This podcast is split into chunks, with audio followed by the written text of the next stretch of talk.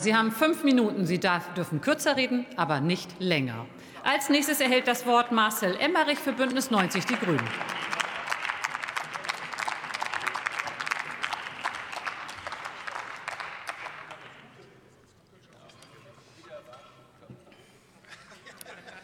Sehr geehrte Frau Präsidentin, liebe Kolleginnen und Kollegen, meine Damen und Herren!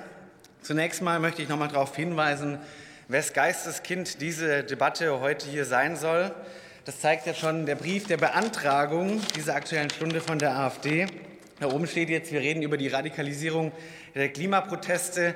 Aber ursprünglich hat die AfD ja beantragt, Klimaextremismus als Gefahr für Staat und Gesellschaft. Das mussten sie dann abändern.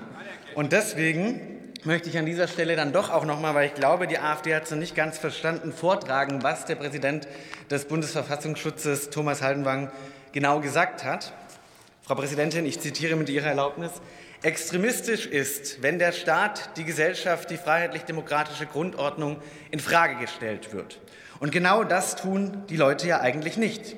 Die letzte Generation sagt, hey Regierung, ihr habt so lange geschlafen, ihr müsst jetzt endlich mal was tun.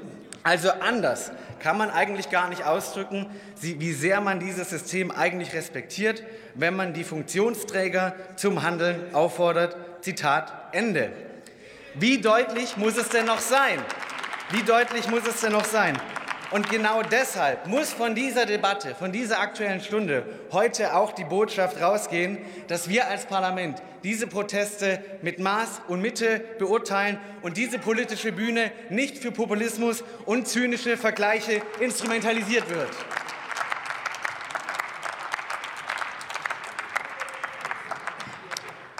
Doch leider haben nicht alle erkannt, was es für Maß und Mitte braucht. Ich finde, das zeigt auch die Debatte im Vorfeld der Innenministerkonferenz. Da gab es viele Innenminister, die ganz klar gesagt haben, wir brauchen hier Gesetzesverschärfungen, die noch mal an ihre Polizeigesetze ran wollen, die die Präventivgewahrsamhaft noch mal ausweiten wollen. All das wurde da in die Debatte eingebracht. Und da muss ich noch mal sagen, das hat mit seriöser Sicherheitspolitik nichts zu tun. Und gerade auch mit Blick darauf, dass das Maßnahmen sind, die im Zuge von Antiterrorgesetzen in Polizeigesetze gekommen sind, die jetzt heute gegen Klimaaktivistinnen angewandt werden. Und mir kann doch keiner erzählen, dass es verhältnismäßig ist, wenn man für zwei Stunden auf der Straße angeklebt sein, 30 Tage ins Gefängnis soll. Das hat nichts mit Rechtsstaatlichkeit zu tun.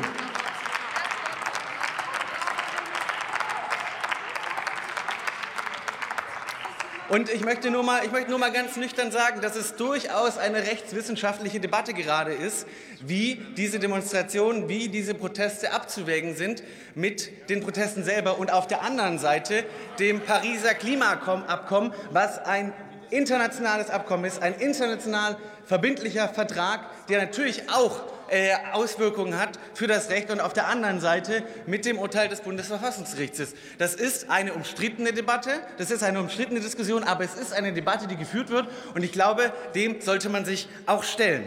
Denn es ist doch so, dass es in Wahrheit so ist, dass unsere Welt nicht durch die Blockaden der Klimabewegung momentan in Brand gerät, sondern durch die Klimakrise. Wir müssen mehr über die Blockaden beim Klimaschutz reden und weniger über die Blockaden auf der Straße.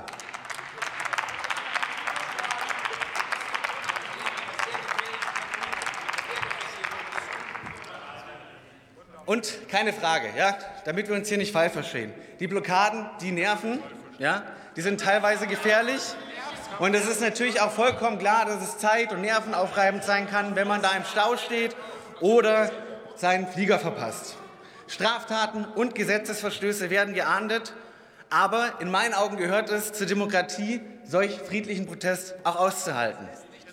Ich ich verstehe ja, dass das jetzt hier sauer aufstößt und dass viele das nicht begreifen können. Die Emotionen kochen hoch, alle wollen das Wochenende. Aber wir haben gute Gesetze, wir haben gute, wir haben gut, wir haben gute Gesetze und Gerichte. Und wissen Sie, was ich nicht verstehe? Warum Sie diesen nicht vertrauen, warum Sie den Staatsanwaltschaften nicht vertrauen, warum Sie den Polizistinnen und Polizisten nicht vertrauen, warum Sie den Gerichten nicht vertrauen. Wir sind ein handlungsfähiger Staat, wir haben handlungsfähige Gesetze und die werden dann auch zu Urteilen kommen. Strafen werden nicht ausgesprochen, Urteile werden nicht gefällt vom Parteivorstand der AfD oder der Union, sondern von Gerichten.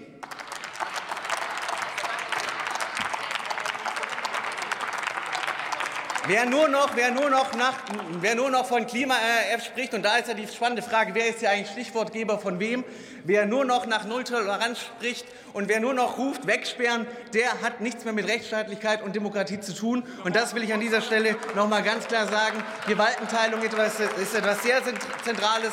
Wir setzen uns an dieser Stelle für Rechtsstaatlichkeit, für Demokratie und konsequenten Klimaschutz ein und bringen all das zusammen. Vielen Dank für die Aufmerksamkeit.